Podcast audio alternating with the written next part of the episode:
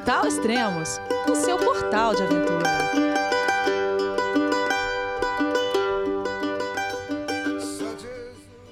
Bom dia, boa tarde, boa noite, bem-vindo a Extremos, o seu podcast de aventura. Esse é o quarto podcast da série Teararoa, uma caminhada de 3 mil quilômetros lá na Nova Zelândia, que o Daniel Nogueira está percorrendo. Vamos falar com ele então. Olá, Daniel, tudo bem?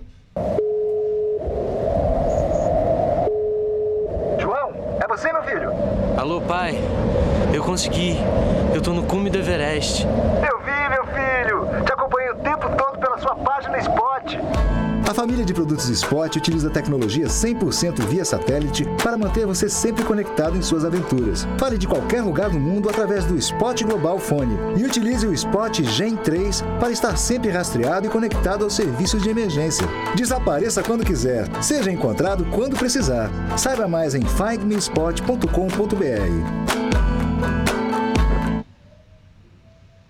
Fala, Elias. Como estão as coisas por aí?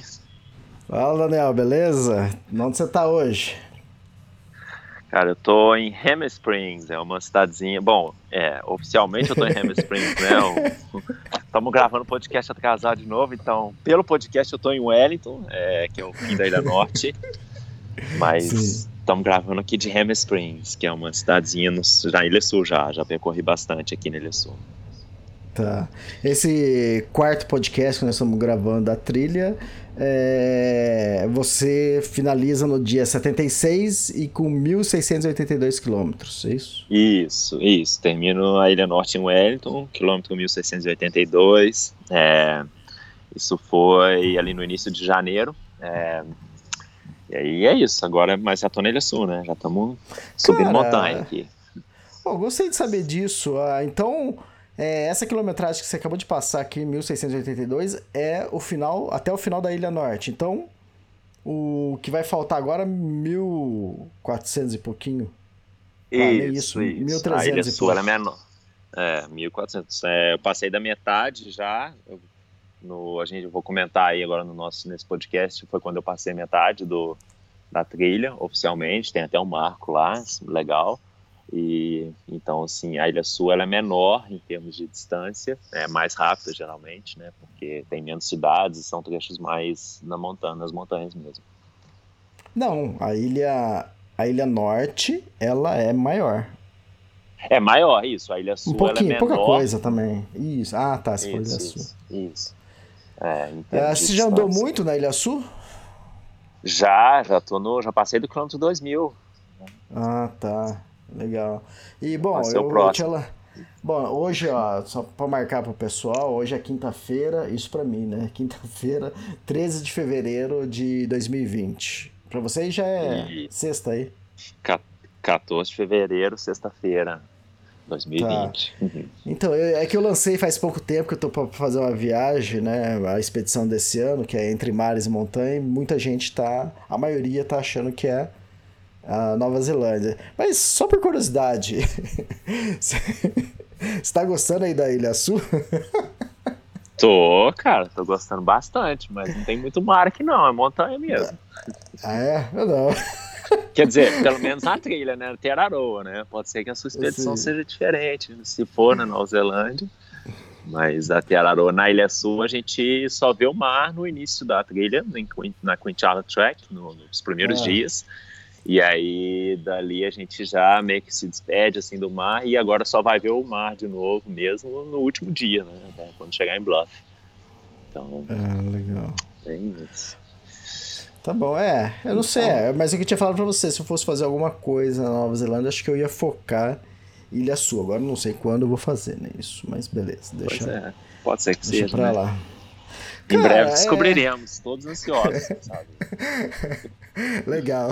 Bom, vamos falar da sua trilha, que o pessoal deve estar mais ansioso agora com, com as novidades. Ainda mais que eu vi, eu recebi um, um- um roteiro aqui. Eu vi que aqui, deixa eu ver, lá pela metade tem uma pergunta. tem algo sobre o romance. Que isso? Não, Mas calma aí. Para. Só pra ser. vamos voltar, vamos começar. Não, então, só pra. Isso aí é só pra instigar o pessoal, porque eu tenho. Eu, isso aí foi uma, uma isca é, pra. Ah. Cara, eu recebi, recebi esses dias é, uma mensagem de um cara que eu já gravei podcast com ele, o Emanuel Silveira, ele faz uma cicloviagem, né? E, cara, e ficou uma, um ponto sem nó.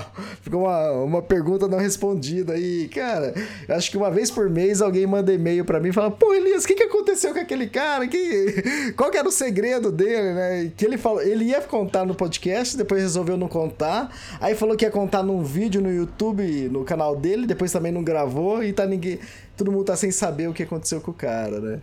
E. Ah, Tudo bem, tudo bem que esse podcast aqui é que a gente vai falar de, de caminhada, de trilha, né? E o podcast e o áudio que eu vou passar pra vocês é de um podcast de cicloviagem, mas acho que o pessoal escuta tudo quanto é podcast, acho que o pessoal vai. Ah, sim. quem escutar esse podcast vai saber qual que era o segredo do, do Emanuel. Porque ele falou que ele tinha um segredo, que ele encontrou uma coisa no fim do mundo, e só que depois não contou pra ninguém, pô. Como assim, cara? também tô querendo saber, fiquei curioso. E como tem a ver com romance, depois a gente já engata o seu. Ah, beleza. Deixa eu colocar aí. Ah, Só pra quem é, situar o pessoal, o Emanuel Silveira é da cicloviagem La Espina e ele gravou os podcasts 249 e 260. Esse, esse, essa questão aí do segredo tá no podcast 260.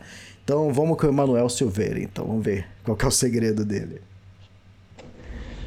Fala Elias, fala galera. É, antes de mais nada, pedir uma licença aqui, roubar um pouquinho do tempo do podcast, só para tentar aí concluir uma história que ficou no ar aí que muita gente me cobra até hoje. É, para quem não se lembra de mim aí ou nem me conhece, é, meu nome é Manuel Silveira, sou do projeto La Espina. E para quem acompanhou aqui no Extremos, é, os podcasts da minha cicloviagem aí, cheio de perrengue que eu fiz até a Patagônia, sabe que lá no episódio 260, que foi o último dessa trip, eu, eu tava lá no fim do mundo e eu mencionei que eu encontrei um objeto aí que há muito tempo queria encontrar. E aí eu acabei prometendo pro Elias que uma hora eu ia contar e no fim acabei não contando. a gente terminou aqui os podcasts, lancei a websérie no YouTube, passaram meses e até hoje me cobro para saber que o objeto misterioso era esse aí. E até hoje eu não, não, não mostrei e nem contei para ninguém. É, bom, esses dias aí, numa conversa com o Elias, ele, ele mesmo me falou que muita gente tem cobrado ele para saber o que era. E aí ele me convidou, né, para contar essa história que ficou no ar e matar a curiosidade aí da galera que estava esperando até hoje a conclusão. É... Bom, quem escutou aí o episódio 260 sabe que, bom, eu menciono lá uma garota, né, e um término que acabou acontecendo durante a viagem e que, bom, inclusive ela ia até sair do Brasil para me visitar na Patagônia naquela época, mas no meio da viagem a gente acabou brigando e terminando, né, antes mesmo dela me ver. É, mas enfim, antes de tudo isso, quando a gente ainda estava junto no Brasil, durante uma conversa minha e dela, assim, sobre baleias, que inclusive eram um dos nossos animais favoritos, ela chegou a mencionar que, que só se casaria comigo se um dia eu chegasse para ela com uma aliança feita a partir de um esqueleto de baleia. e mesmo sabendo que, que ela é uma mulher que, que nunca casaria, né? E, e conheço ela e eu também sou, sou assim. É, mesmo assim, eu, eu, numa brincadeira, disse que um dia eu chegaria né, no fim do mundo e encontraria um pedaço de osso de baleia e aí eu mandaria fazer uma aliança a partir dele. e, bom, acabou que eu cheguei lá no fim do mundo, encontrei o tal osso de baleia, né? Mas eu e ela a gente não tava mais junto. Eu tinha, a gente tinha terminado, né, de vez e mesmo assim, eu vi, o- quando eu vi o osso de baleia ali, eu ainda trouxe ele comigo. E claro, que eu não fiz um- uma aliança com aquilo, e, mas acho que eu acabei pegando mais para servir como uma, uma espécie de troféu para mim, sabe? Tipo, é, sei lá, mais que qualquer outra coisa. Só para eu me lembrar de que, que eu cheguei lá e, e para sempre que eu olhar para aquilo, lembrar também que eu já fui, eu já fui louco, eu já fiz algumas loucuras de amor por alguém também. É, o único problema é que esse negócio fede mais que a desgraça na minha estante, viu, Elias? mas, mas, bom, é isso. É, muita gente tinha pedido para revelar esse mistério. O Elias e eu já estávamos sendo pressionados aí para revelar essa história que ficou no ar. E tá aí. Então, se você pensou que era algo relacionado aí à, à minha ex, parabéns, se acertou. e, bom, quem não entendeu nada também, bom, é, ouça lá os episódios do La Espina aqui no Extremos mesmo. Ou então assiste lá a websérie La Espina no YouTube, no canal Lojo da Rotina. E bom, é isso. é, valeu, Elias, pelo convite aí. Me sinto até mais leve agora, porque nem eu nem você vamos mais ser ameaçados aí, sofrer ameaça de, de morte nos eventos. E bom, valeu, galera. Um abração aí, Elias. Em agosto aí tem outro projeto vindo. Então, logo menos eu volto por aqui. Fui. Cara, Pô, legal. e aí? Muito boa, muito boa, gostei. Cara, seus romances estão nesse nível? Não, que isso, não tem romance, Elias, não, não existe. Encontrou já é alguma lance. baleia por aí? Ah, é lance, é só lance. É, lan... é lance. Pra... É, é só Cara, técnica pra não passar freio, só isso, na barraca. Cara, depois o pessoal fica falando que o, que o podcast do, do Extremos é um toque de amor, né? Toque de amor era um programa antigo novela. É uma novela, é, é, é, uma Sabrina, né? A revista Sabrina. E, ó, esses caras que me colocam, né? Numa rascada dessa. Eu mas, não. De... Cara, Beleza, mas o lance vamos lá, do... vamos falar da trilha. Sim, mas o lance do, do, do osso de baleia foi demais, cara. Era, foi puta de uma sacada Muito legal, boa. mas. mas, coitado, antes mesmo de terminar a viagem, já, já, o romance já não existia mais. Então, tudo bem. Mas, mas legal. Tá mas mesmo assim foi legal, né? Tipo, pô, foi joia. Uma introspecção aí, mó. Achei barato, um barato aí a, a história dele. Gostei mesmo. É. Muito jóia. Cara, deixa eu aproveitar e fazer uma pergunta que tô pra fazer desde o do primeiro podcast, eu esqueço, né? E hum. o que, que você está fazendo aí na Nova Zelândia? Como chama aí na Nova Zelândia o que você está fazendo? Se você não, não acertar ah, depois eu. Cara, engraçado se você fazer essa pergunta. Eu também já pensei em falar várias vezes disso. E, e, e a gente acabou no. Nossa, é. É, aqui na Nova Zelândia, a palavra trekking que a gente usa no Brasil praticamente não existe, tá? Não existe. Então aqui se usa a palavra hiking é, que é uma palavra acho que até mais americanizada, é, mas a palavra que mais se utiliza, principalmente se você for conversar com um, um, um pessoal mais old school, pessoal mais antigo que faz muita trilha aqui, é tramping, tá? Tramping, igual tem o Alexander Super Tramp, né? Tem o termo tramping, uhum. que é tipo um cara que pega uma mochila e vai andar pelo mundo. É, aqui o termo tramping ele é aplicado para o, o, que a gente chama de trekking no Brasil, que é o hiking de, né, de multi-day hiking, né, o, hiking de mais dias, assim, travessias e tudo uhum. mais. Então, se você fala que você vai fazer uma trilha de cinco dias, que você vai fazer uma trilha de três dias, é um, você está indo para uma tramping de três dias, né? Então, tramping é um termo mais utilizado.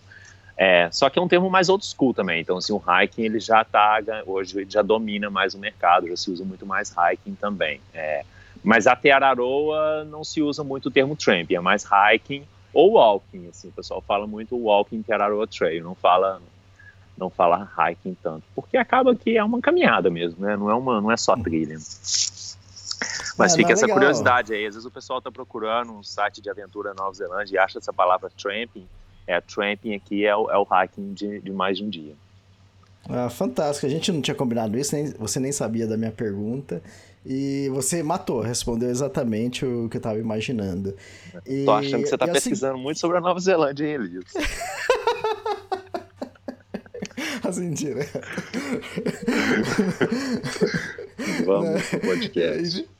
Então, e... mas é isso mesmo. Eu gosto de pegar no pé, falar essas coisas, porque é, o Trump, eu, eu, nem, eu nem é, conhecia tanto. Quer dizer, eu já conheço esse termo, mas eu não sabia que era tão usado aí, né? E eu uhum. imaginava que aí fosse mais usado o walking, né? E... É, é. é não, ah. então, e assim, o que que acontece aqui, na verdade, a, a, essa coisa de fazer trilha de montanha, é, o pessoal às vezes tem uma. Um, se você fazer um comparativo com o Brasil, que eu acho que é uma cultura de gente um pouco mais jovem, assim, aqui uhum. a questão de trilha, cara, você encontra gente muito mais velha fazendo trilha, é uma cultura muito, às vezes, muito mais até de gente mais velha do que de gente mais nova, sabe? Então, assim, você fazendo nessas, trilhas agora aqui na Ilha Sul que eu tô fazendo em alguns lugares, é mais, mais populares, assim, para trilha mesmo, é, pô, encontrei, encontrei agora em Nelson Lakes uma, um, casal de amigos, eram seis casais, tudo velhinho, de cabelo branco, assim, e, cara, com Aham. mochila pes- assim, pesada e, cara, fazendo trilha de seis, sete dias, e, e é assim que eles passam férias. E isso é tramping, assim, se, você, se eles conversando entre eles, eles vão sempre usar tramping, entendeu? Tramping ou tramp. Tramp. Ah, legal. É, eu- ah, fora do Brasil, tem vários países que eu já fui. É meio, é, a percepção é essa que você está falando. Pessoas mais velhas que. é, eu, eu vejo muitos senhores, mas no geral é acima dos 40, né? Mas é, acima dos 60, acima dos 60, 70 tem muita gente, entende? É, Ah, é. Eu, Aqui, inclusive, na Tiararoa, eu não conheci ainda, mas eu ouvi falar é, que tem um senhor fazendo uma trilha de 77 anos, é, que é o mais Ah, velho até agora. É, Aham. Eu conheci, cara, eu não sei se eu mencionei isso no primeiro podcast, eu acho que eu não mencionei, foi uma história bem legal. Eu conheci logo no, no primeiro, nos primeiros quilômetros, assim, nos primeiros dias, é, dois neozelandeses, dois irmãos, é, um de 62 e um de 67, que estão fazendo Legal. trilha. É, foi bem legal. E foi legal, assim, porque a gente ficou conversando um tempo, eles muito calmos, assim, muito tranquilos. E aí eu perguntei, ah, por que que vocês decidiram fazer a trilha? É, a resposta de um foi porque ele, ele falou assim, eu acredito que todo neozelandês deveria fazer. É, Sim. esse foi o mais novo. E aí o mais velho passou um tempo, assim, da pergunta, ele me olhou e falou assim, ah, a gente tá fazendo antes que a gente fique muito velho para fazer. Então, assim, bom. mim foi um... É, é, pra mim foi assim, pô, que, que, que legal, né? Porque às vezes as pessoas, eu, você encontra às vezes hikers na rua, aí o pessoal te pergunta, ah, você tá fazendo, ah, eu tô muito velho pra isso. Às vezes a pessoa não é velha nada e tá, né? assim, Mas enfim, Exato. foi legal isso aí. Eu, eu, eu gosto de tocar nesse assunto porque existem, tanto no Brasil quanto em alguns outros países também, ah, aquela minha rixa, briga, discussão sobre eh, o que, que é hike e o que é trekking, né? Aqui no Extremos, tanto eu quanto o, o Guilherme Cavalari e algumas outras pessoas, eh, nós entendemos, nós viajamos bastante para várias partes do mundo, e nós entendemos que é tudo a mesma coisa. Eh, o que difere é o que difere é o país onde você tá. Então, ah, no extremos eu adoto isso. Quando, eu- vamos supor, se eu vou escrever sobre a trilha do que o Jeff Santos fez na lá na Appalachian Trail nos Estados Unidos e lá, lá se fala hiking, então no texto sempre eu vou colocar hiking.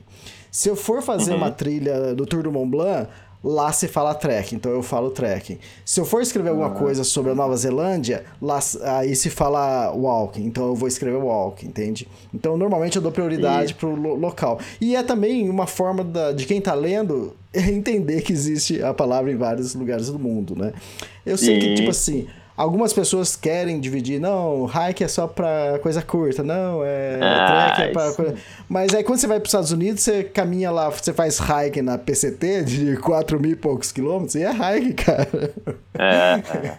Então, Eu acho é- que, bom, eu conversei com. Eu conversei, aí só para entrar nesse assunto da PCT em específico, em diferença com a Tiararoa, é, eu conversei com um hacker aqui recentemente que, que fez a PCT e, e ele falou que, assim, numa comparação, óbvio que não tem como você comparar duas trilhas dessa proporção, mas Não. numa comparação bem, assim, geral, a, a ela, eu acho que. a- porque eles usam o termo walking, que é só caminhar, é porque você não anda só em trilha, você anda em cidade, você anda em estrada, você anda em praia.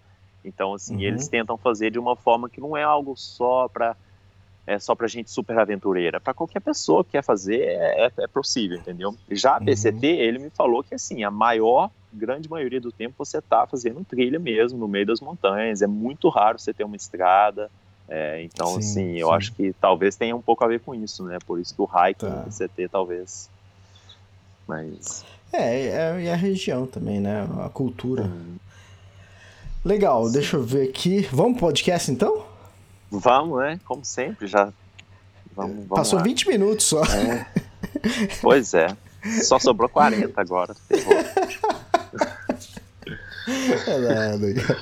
Ó, nós, nós a É, gente parou então, então. bom, nós paramos, eu tinha acabado a Tongareiro Crossing, é, e aí eu cheguei em Facapapa Village, que é uma vila alpina ali, de- na região alpina do Montanha, do Monte Ruaperro, é, e dali eu peguei já, foi legal que a gente fez a crossing, e eu acabei realizando isso depois, a gente fez a crossing numa janela de, de tempo, assim, de clima, de coisa de horas Uhum. mesmo, assim, porque choveu Legal. os dois dias antes, a gente fez a crossing é, tranquilo, sem chuva, mas a gente chegou no, no Holiday Park lá no dia, no Facapapa, e E já começou a chover de novo e choveu mais um dia inteiro.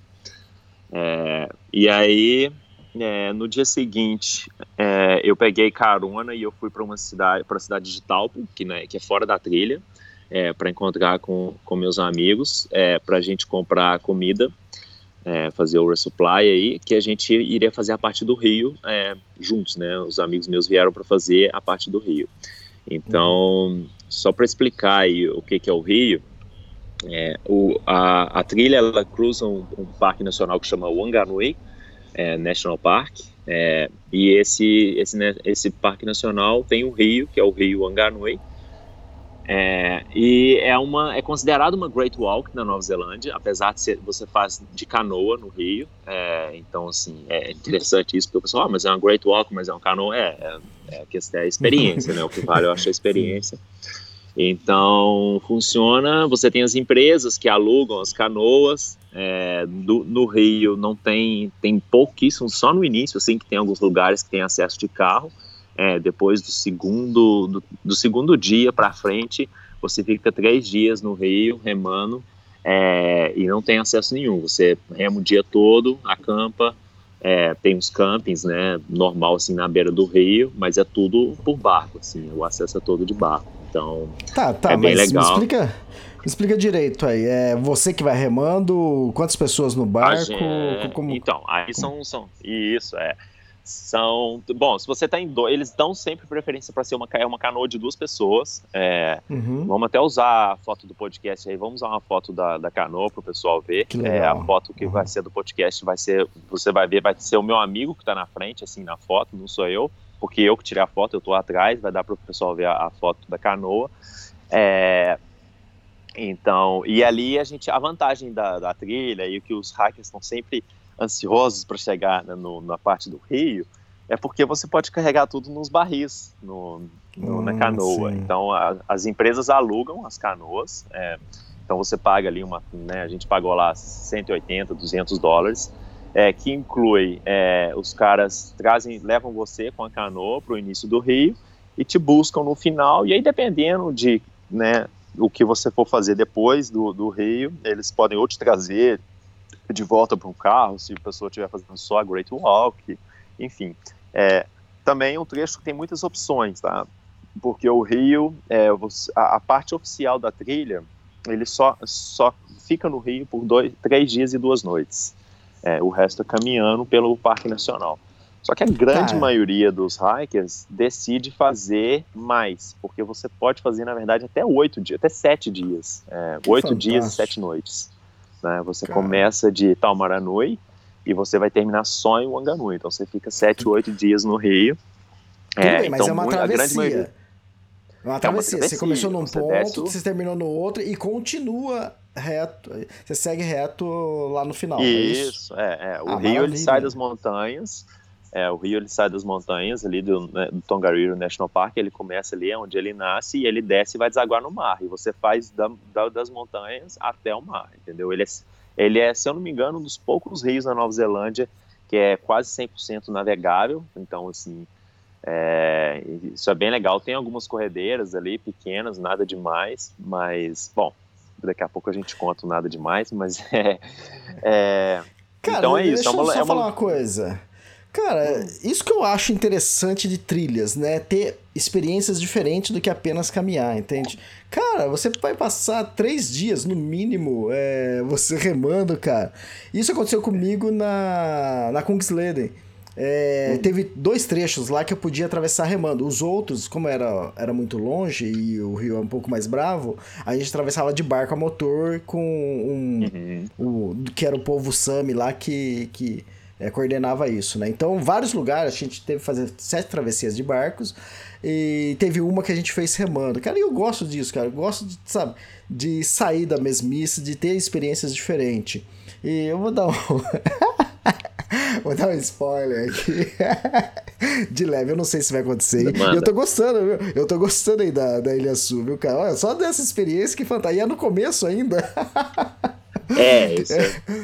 a trilha que eu vou fazer vai ter uma parte que, para eu continuar a trilha, aí você vai é, ter que remar. Você vai remar três dias, né? A trilha que eu vou fazer esse ano, eu vou ter que usar uma, uma coisa diferente. Eu vou ter que usar um helicóptero pra continuar a trilha. Putz, cara. Aí é sinistro, hein? E não é uma vez, não, vai ter que usar várias vezes. Em vez de Caramba. usar. Pa... então tá bom, deixa, vamos volta pro seu podcast, velho. Cara, mas que fantástico isso! Mas vem cá, É, você sabe remar? Hum. Cara, não, né? Ah, sem o básico. Boa. né? Mas, Boa, cara, boa. não tem muito mistério, assim. É rio abaixo, todo santo ajuda, né? Sim, Então, assim, bom, vamos, vamos falar em condições normais, né? CNTP, como diria a ciência. É, condições normais, o rio é super navegável, super tranquilo, você tem algumas corredeiras. A empresa que te aluga, eles vão ali, fazem uma introdução, tipo, de, né, é, ou faz o que eles chamam de safety briefing, né, que é os, as Uhum. normas de segurança deles, como remar, é, o que fazer se o barco tombar, como evitar do barco tombar, e faz ali uma hora e meia, assim, só de conversa explicando tudo. É, e aí eles, eles emprestam, eles alu né, junto com o package que você aluga deles, vem os barris, que é para você armazenar comida, barraca, é, sua roupa, roupa toda de trilha e tudo que você tiver que carregar. E esse, por, por que nos barris? Porque você veda e eles não afundam. Então, se, a, se a- você amarra eles na canoa e se a canoa virar, os barris estão ali, não, tem perigo de perder, né? Ô, ô, se a Então- canoa virar, dá- isso aí dá música, hein? Cara, dá e deu, viu? não só dá, como deu música. Cara, mas deixa, eu interromper mais um pouco. cara, eu não, eu, não, eu não levo nada a sério, cara, eu não presto, cara. É, mas vem cá, então você não colocou sua mochila? Porque na minha cabeça você colocou a mochila no barril e foi, ou... Sim, não, a Como é? mochila ela até vai no barril, assim, mas você, a maioria das coisas vai fora do, da mochila para ficar mais organizado, mais fácil de organizar, entendeu? Então, assim, tipo, mas aí o que que acontece? Bom, isso em condições normais. Só que como eu tive vários amigos que vieram, né? Eu tive, foram quatro amigos, cinco amigos que vieram para fazer essa parte do Rio junto comigo, porque coincidiu de ser Natal. Ah. Então a gente planejou e eu falei com eles, bom, se todo mundo queria, eles queriam fazer uma parte da trilha comigo, eu falei, ah, então vem, vamos fazer o Rio, que é mais tranquilo, vocês não precisam ser super fit, é só remar. E, e, a- e o legal do Rio, aí é legal também essa experiência do, do é que, cara, a maioria dos hikers tem aquela coisa de estar louco para chegar no Rio, porque como é no barril, você pode carregar qualquer comida que você quiser, cara, não tem restrição de peso. Então, assim, cara, você, pô, compra comida, compra vegetal, compra tudo que você quiser comer. E, cara, é ali que você ganha, você tenta ganhar uns quilos, né? Porque você vem de uma série de trilhas muito longas, você fez a que que eu fiz a Timber Trail, fiz a Tongariro, então trilhas duras. Então você chega ali na hora de fazer o rio, você tá na, né, naquela hiker hunger que a gente fala, que com vontade de comer muito.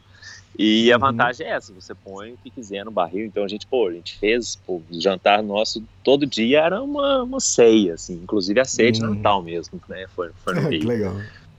Então, e aí, por exemplo, meus amigos trouxeram aqueles fogareiros maiores que, que, que você usa com aquele gás maior, que é muito mais fácil de cozinhar, trouxeram umas panelas Uhum. maiores, então não é só na panelinha ali de, de camping, que facilita bem a vida. E aí, bom, enfim, foi, foi bem legal é, essa logística do Rio. E você entra no Rio, ah, bom, e aí o que, que aconteceu? Bom, eu falei logo no início que estava chovendo muito, né? E, e o Rio Uhum. encheu. O rio estava cheio, o que significa que, as- que fica mais rápido, as corredeiras ficam mais perigosas.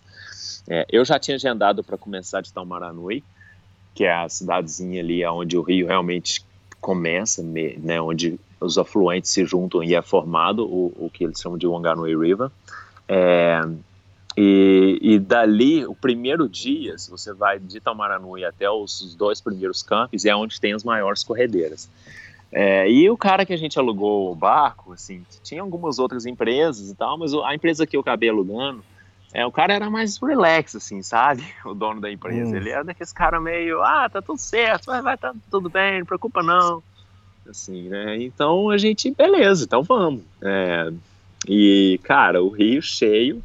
É, na verdade, eles têm, eles têm um, um site, um sistema de segurança do Rio, é, que tem a, a altura que está o rio, que mede, né, que você entra no site você vê né, ao vivo assim que a altura que está o rio, quantos metros acima do normal tá, e você tem a previsão é, de quanto tempo vai demorar para baixar, assim, se não estiver chovendo. Então, na Uhum. previsão dele, é, quando a gente fosse começar mesmo a remar, o rio já estaria dentro da margem de segurança que o, que o governo, ali, que os órgãos da região aconselham para quem vai fazer é, a trip na, na canoa. Mas, mas mesmo assim foi um pouco assim para a gente, a gente estava um pouco assustado, porque a gente viu quão o rio estava cheio, sabe? Uma cor mais, mais barreada, assim. Uhum. E, mas, bom, bola para frente, vamos lá. Tava um dia bonito, né? Já tinha parado de chover, um dia ensolarado.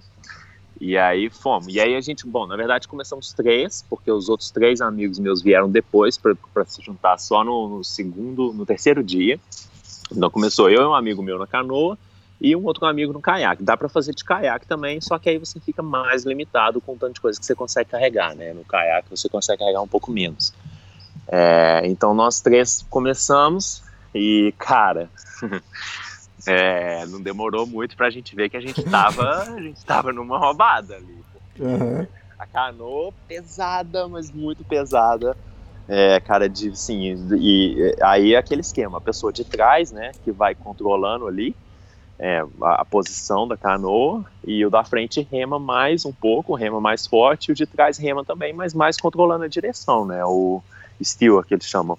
Então, é, cara, corredeira, chegou na primeira corredeira, a gente já tomou um susto, assim, eu, já, eu até gravei na minha GoPro a primeira, e a gente já, cara, vamos, vamos ter que ir mais com cuidado e tal, e aí chegou na segunda corredeira, a gente foi passando no cantinho, assim, das árvores, pra, é, segurando nas árvores mesmo, para tentar evitar, e aí chegou num lugar que tinha duas pedras gigantes, assim, no meio do rio, e água descendo uma ferocidade, né, uhum. e...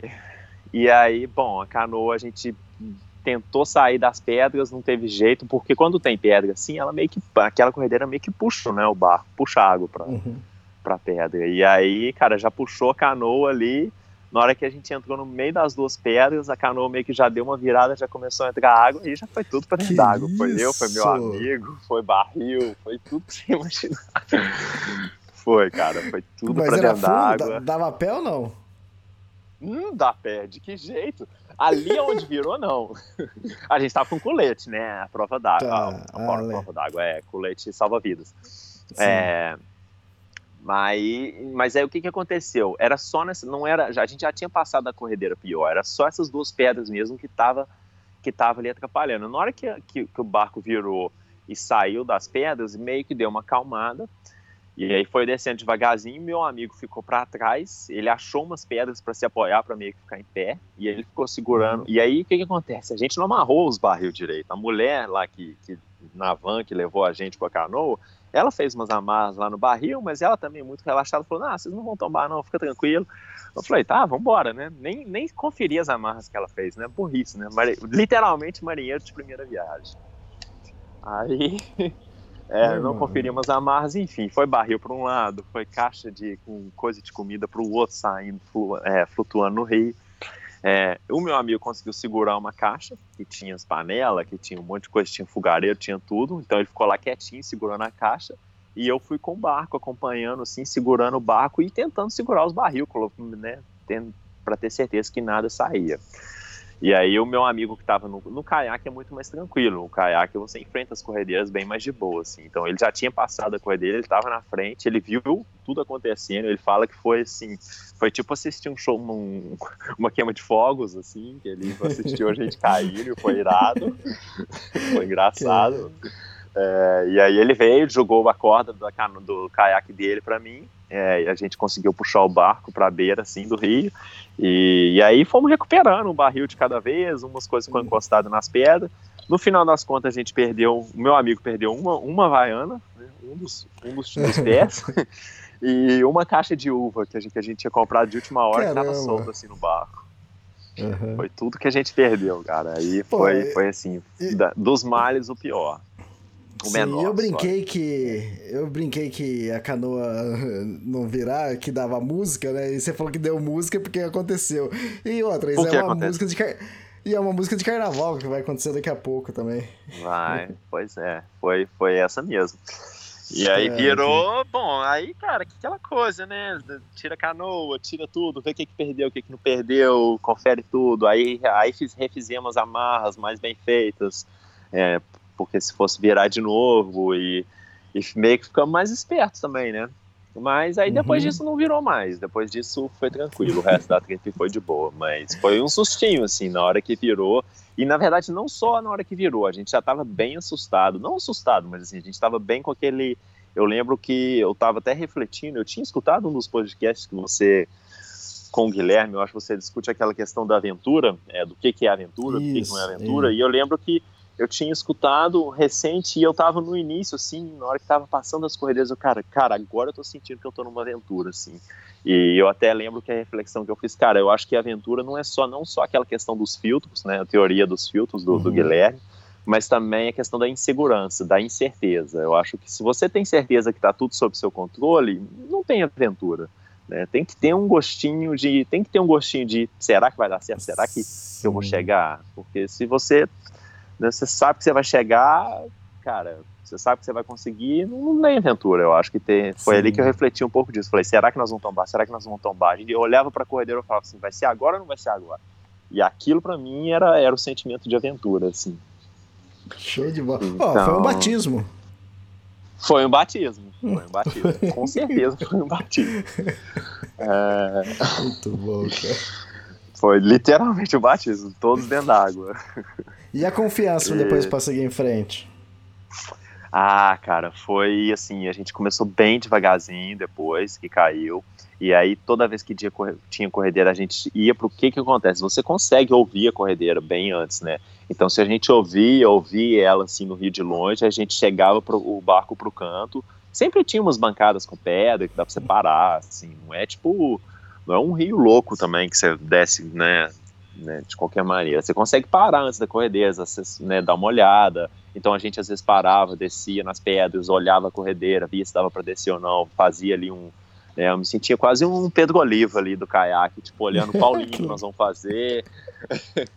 Ficava brincando com ela, ó, faz aquela linha que eu vou fazer essa e tal. E aí a gente analisava.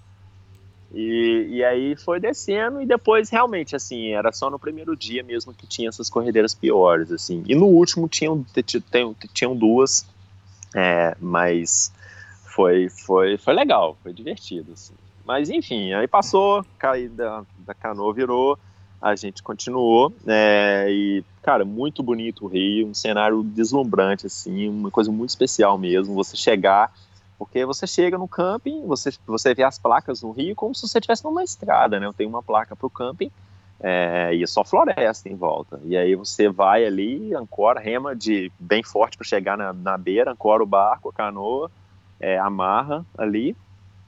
Ancora não, né? É, amarra a canoa para não perder, desce os barris, sobe para o camping Uhum. e não tem nada. É aquilo ali, é um, é um abrigozinho com uma, com uma bancada para você cozinhar, banheiro e, e só. E a gente acampou Tá. a primeira noite só nós, não tinha mais Ah, ninguém. É, não vimos ninguém nos dois primeiros dias. É, talvez por, por causa das condições do Rio, né? Eu acho que as outras empresas não estavam deixando o pessoal fazer, só o doido lá da minha da empresa que eu aluguei que deixou. E, e aí foi isso, cara. Mais um dia no Rio, segundo também muito bonito. E assim, é legal, porque como é um, é um o Rio ele vai se afunilando num canyon, sabe? Então, o que faz o Rio ficar muito bonito, especialmente o segundo, terceiro e o quarto dia, que é, um, é praticamente um canyon mesmo que você tá andando, com montanha dos Uhum. dois lados, você tá né, remando, com montanha dos dois lados, então tem várias cachoeiras, assim, você tá remando, quando você escuta o barulho, você vê tem uma cachoeira, aí tem uma caverna, e, cara, cenário, assim, deslumbrante, é, recomendo, quem for vir para Nova Zelândia, incluir, é um passeio super family friendly, assim, tipo, para família, a gente viu várias famílias fazendo, é, no, no segundo, na segunda noite a gente encontrou um casal da República Tcheca, que estavam com as crianças, estavam com os dois filhos, é, novos, assim, 11 e 13 anos, e foi legal porque eles vieram e fizeram esse mesmo de- passeio do Rio de lua de mel, acho que acho que 15 anos Ah, atrás. E aí agora eles voltaram para fazer com os filhos, assim. É, isso foi bem legal. É, então, assim, se você quer, por exemplo, pular essa parte da corredeira, você pode começar a partir do segundo dia, que tem ainda onde o carro, as vans trazem as canoas e te, te largam ali. Mas aí do segundo ao quinto dia, é, no Rio, não tem acesso de carro, é só, Tá. é só no Rio mesmo, entendeu? Uhum. E aí foi isso, cara. Passamos Natal no Rio, acampados também. No, foi no ter na ter quarta noite no Rio, né? Já tava, meus outros amigos já tinham chegado. É, o quarto dia, o quarto dia no, no, Rio, a gente passa, tem um camping que é no Marai. O Marai é um, é tipo, é um templo, né? Maori. É, uhum. E então o Rio, ele é um, ele é, ele é super sagrado para o povo Maori. É, esse rio, o Wanganui, ele foi o primeiro rio do mundo é, a receber o status legal de uma pessoa. Então, assim, aqui rolou, aconteceu um processo de entre a corte é, com o povo maori um tempo atrás e, e, o povo maori queria retomar o rio da corte. Não, esse rio é nosso, é, é importante para nós espiritualmente, é, na natureza, é da onde a gente né, cresceu. Eles chamam, eles têm uma, um, uma frase que em português a tradução é eu, eu sou o rio, o rio sou eu, é, que eles têm aquela, aquele senso de pertencer ao rio mesmo, sabe, o povo uhum. maori. Então a gente fica no Marai, inclusive, no, nesse quarto dia foi onde a gente passou o Natal, e uma noite estrelada, assim, linda, sensacional. É, eu também publiquei uma foto dessa noite lá no, no meu Instagram, no meu Facebook, é, com um Marai, assim, pô, um lugar super especial, assim, você sente uma energia muito forte. É, e ali os camping, o pessoal que toma, porque nesses campings, como é, great, é parte da Great Walk, eles têm o, o pessoal que vem para checar se você pagou pro, pelo camping, se você reservou e tudo mais, né? E são sempre maori, assim, é, e eles, pô, o uhum. pessoal sempre muito humilde, muita gente boa, conversa, conta um pouco da cultura do Rio. E, bom, tem sobre o Rio tem milhões de coisas para se falar, eu vou deixar para falar isso aí, né, no, no potencialmente livro em, em, outros momentos, senão a gente vai gastar um podcast só pro, pelo Rio. Tá, é, eu tava vendo é. aqui a foto no seu Instagram, é, é uma canoa que lembra um pouco a canoa canadense, é isso? Hum, eu não entendo de canoa, Elias. Pode ser que seja. Confio mais no que você Se você falou, com certeza é. Se o Pedro Oliva tiver ouvindo a gente, a gente, Se o Pedro é, Oliva tiver não, tem... a gente, a gente tá ferrado. Não, mas tem o caiaque também, pô, tem o caiaque. Eu falei do Pedro Oliva é porque meu amigo tava no caiaque, sabe? E ele geralmente ia na frente. Então a gente saía do rio, aí eu olhava para a linha, eu falava pro meu amigo que tava no caiaque sozinho, e aí ele seguia no, no caiaque. Tá. Não, eu quis falar isso porque o, o barco que a gente usou para atravessar lá na, na Kungsleder, ele é mais um barco assim, tipo um barco pequeno de pesca, entende? Ele é mais quadradinho. Hum. Uhum. E, lógico, ele tem uma ponta, né? A proa dele tem um ponto, mas. Sim. Legal, e aí, que mais? Pois é. Bom, e aí foi isso. Acabou que no. Bom, aí a gente acabou o Rio. É, e o que que acontece? Eu tava dois, três dias. Dois, no segundo dia eu tava sem sinal no Rio e eu não sabia qual seria o plano dos meus amigos para depois do Rio, assim. E a gente acaba o Rio em Wanganui, que é uma cidade e aí, bom, eu vou aproveitar já, eu coloquei no Instagram lá para o pessoal fazer perguntas sobre o, é, sobre o podcast, sobre para responder no podcast. Uma das perguntas, é, deixa eu até eu ler o nome dele aqui, que ele está sempre comentando nas minhas fotos, mandar um abraço para ele. Sempre escuta o nosso podcast também. É, peraí, só um minutinho. O nome, acho que é Tiago o nome dele. É, o Tiago Walden, ele perguntou o que eu aprendi sobre, mesmo morando na Nova Zelândia, o que, que eu aprendi é, com a cultura da Nova, com a cultura kiwi. É, aqui, na a língua maori, é, você tem, quando tem W e H junto, na, se pronuncia com F. Então, por exemplo, faca papa, que é onde eu estava, é W-A. Então, né, seria o A, o Acapapa, mas na verdade é Facapapa. Uhum. Só que assim, o rio é WH e o pessoal sempre fala Wanganui. E a cidade também é WH e sempre o pessoal fala Wanganui. E eu sempre ficava me perguntando, mas por quê? E bom, no Rio eu descobri que na verdade a maioria, grande maioria das tribos, é, as subtribos, né, Maori do, da Nova Zelândia, realmente falam, falam com F, mas o pessoal que é do Rio, é, as tribos do Rio, é, as, as subtribos do, do Rio, é, o Anganui, não usam F, eles usam mesmo tipo o que é o quase como se fosse o inglês, né? O Anganui, então é WH para eles é diferente. Isso foi legal para mim, assim, descobrir que eles têm essa questão da, da quase que um dialeto é, deles. Então, tá aí uma uhum. coisa que eu aprendi no Rio. É, então a gente acabou em Wanganui, que é a cidade onde o rio des, é, deságua no mar ali. É, e aí dali meus amigos decidiram que eles queriam ir para Taranak, que é uma montanha que eu muito especial para mim, que eu gosto muito, mas não é parte da trilha. É, mas fica Hum. pertinho ali de Onganoi, coisa de uma hora de uma hora de carro. É, eles estavam de carro e acaba que muito, muitos da pessoal da trilha mesmo, da Terarô, acaba indo para Taranak para conhecer a montanha, às vezes a gente faz trilha lá e tudo mais, porque é um é uma si- uma side trip assim, uma, uma, uma trip de que vale a pena, né? um detour. Então a gente foi, a gente fez uma trilha no Poucai, que, que tem um visual lindo da montanha, passamos um dia na praia, acabei passando aí quase uma semana fora da trilha. Meus amigos foram embora, aí os meus amigos da trilha, que eu já tinha conhecido na trilha da Tiararô, desde o início, que a gente estava andando no mesmo dia, que eu chamo de Trail Family, né? Eles ah, eles estavam, eles acabaram vindo dois dias depois de mim, e estavam vindo para Taranac também. É, acabou que sem combinar eles estavam vindo. E aí seria o ano novo. É, eu falei, ah, eu não ligo muito para ano novo, mas já que tem a oportunidade de passar aqui, né, num lugar legal, eu vou passar. E aí a gente acabou subindo para Sime Hut, que é uma, uma das huts mais, é, de- desses abrigos de montanha com maior elevação. É o, maior, é o mais alto da Ilha Norte, fica quase 1900 e alguma coisa, quase 2 mil metros de altura.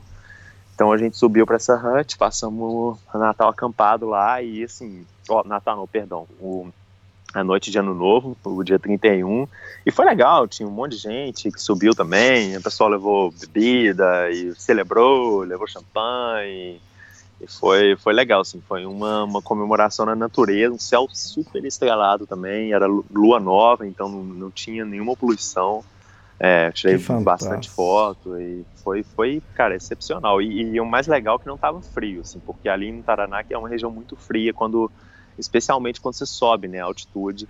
E a gente tava a 2 mil metros de altitude, cara, à noite, assim, meia-noite, claro, todo mundo de jaqueta, com touca, assim, mas nada é impossível de ficar fora da barraca, sabe? A gente ficou até, sei lá, uma, duas da manhã, observando o céu, conversando, e, e foi a melhor escolha, assim.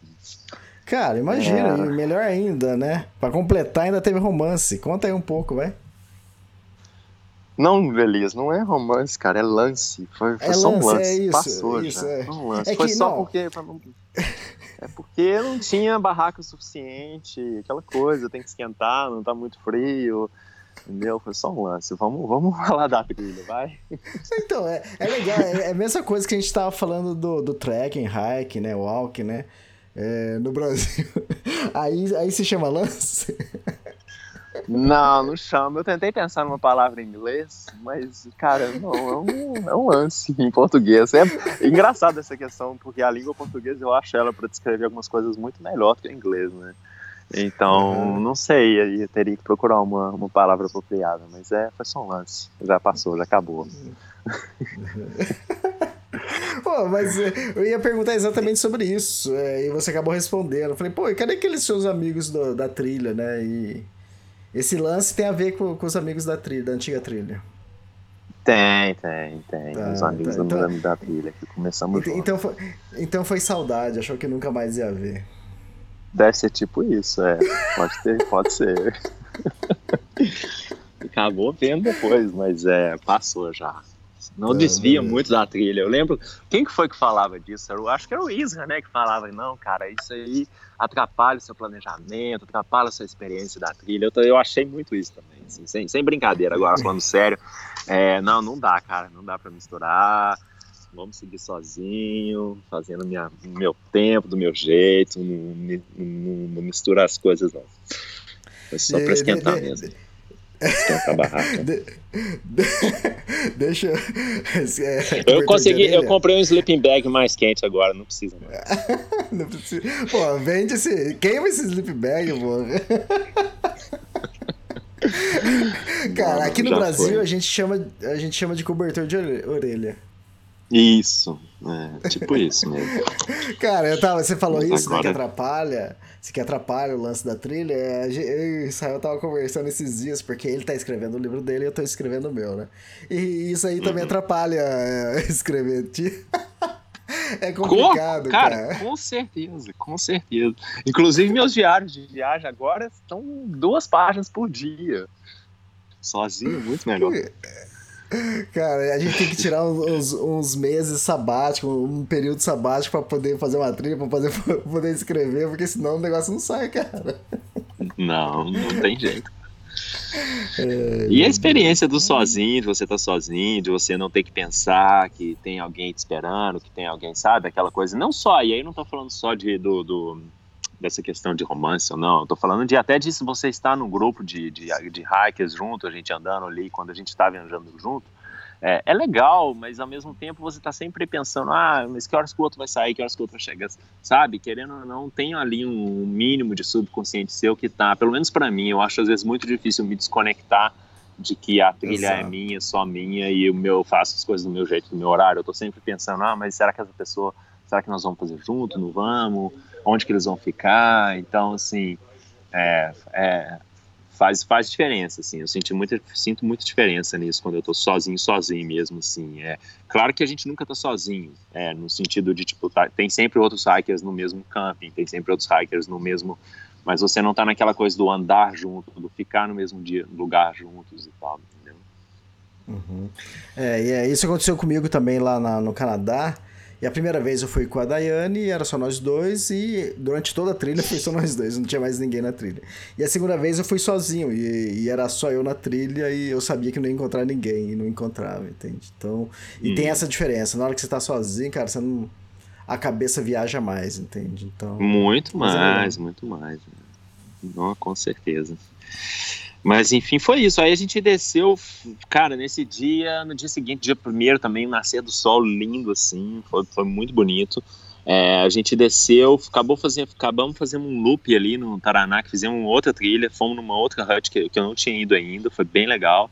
E, porra, nesse dia passei um mini perrengue, cara. Cheguei na hut, cadê minha GoPro? Cara, que eu ando com a GoPro, né? E, hum. cara, cheguei na hut lá embaixo, procura, procura de cá, procura já nada da GoPro, cara, desapareceu. Falei, cara, não é possível.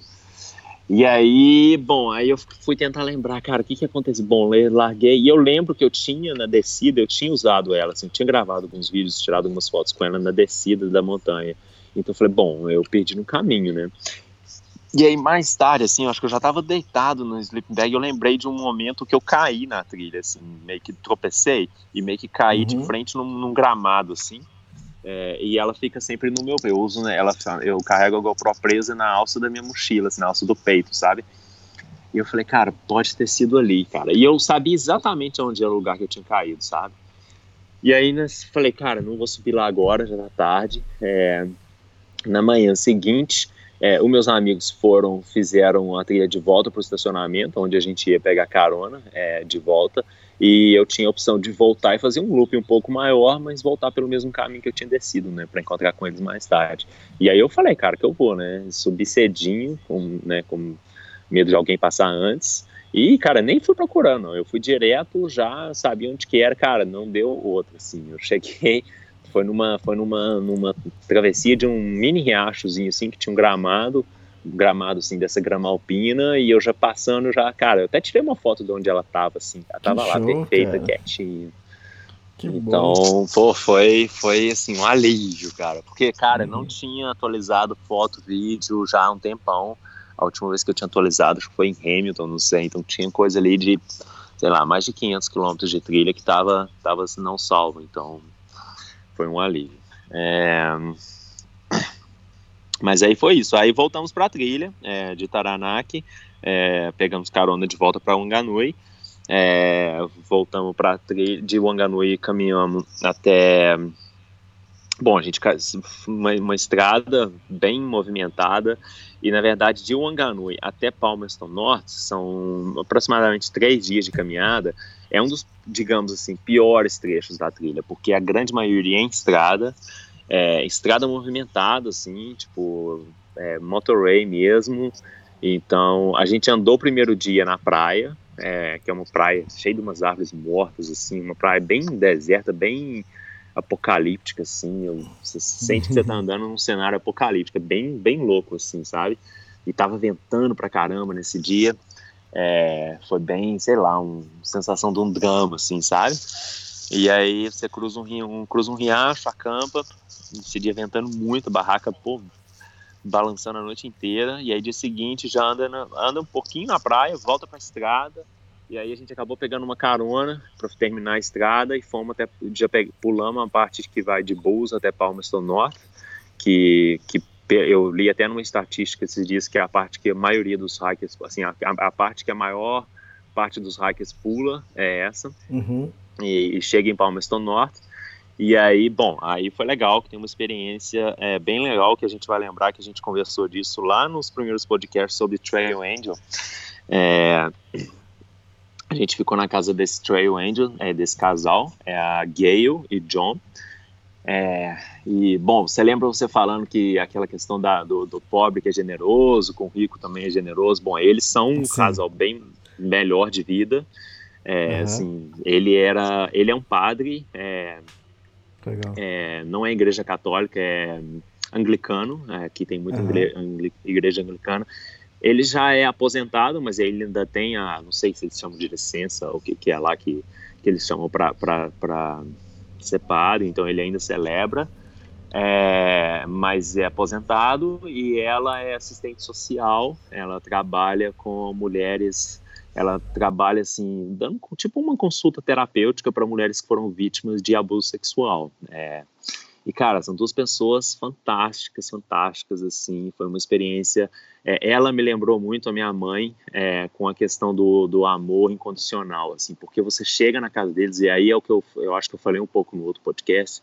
É, eles não deixam você, ela não deixam você fazer nada, comprar comida, cozinhar nada. Você chega, te pergunta o que, que você quer. É assim, ela cuida da comida e ele cuida da bebida. Então ele vem, ele pergunta: vocês querem cerveja? Ah, não, não, eu tô perguntando sério, você quer cerveja? Aí tá, aí uns hackers respondem. Aí o cara responde sim, ele fala, tá, qual você quer? Aí ele vai, cara, oh, tem, louco. sei lá, cinco tipos de cerveja diferentes. Vinho, e não é vinho barato, não, vinho bom, assim, de tudo quanto é tipo que, que você imaginar. isso? É, uma amiga minha já tava lá há dois dias atrás, que ela acabou pegando carona.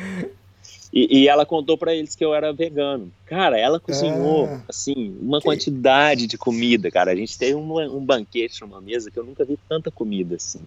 É, e ela, assim, e é o tempo todo. O que, que você precisa? O que, que você quer? É, então, assim, aquela questão do, do, de dar um amor incondicional, sabe? Assim, eles não uhum. esperam nada, eles não pedem doação, eles, não, eles só estão ali para ajudar. E, e a gente conversou muito com eles. Eu acabei tirando um dia de descanso lá.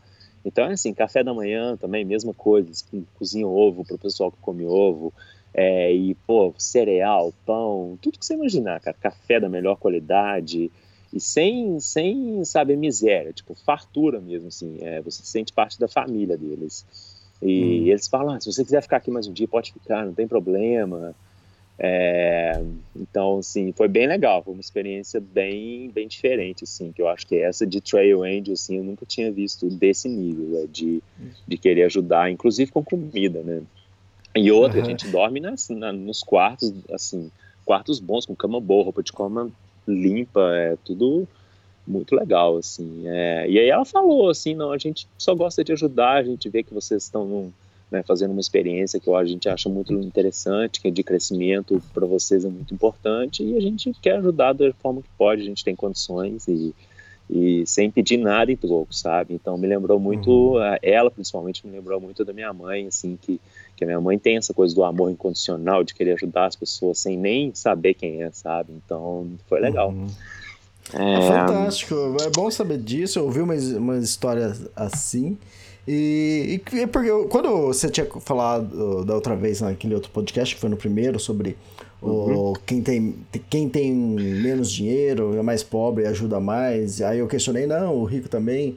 E porque gravando podcast aqui, e muitos é, lá da, dos Estados Unidos, PCT, a Appalachian Trail, eu tive muita experiência isso com a Rose, é, com o Jeff e com a uhum. Amanda também de pessoas muito bem de vida e levando uhum. eles para casa e fazendo o que fez com você. Não, não deixa pôr a mão no, no bolso, né? E a uhum. pessoa faz tudo. Tem o Thales, a Adriane, que receberam eles lá, e outras pessoas, outros personagens também que.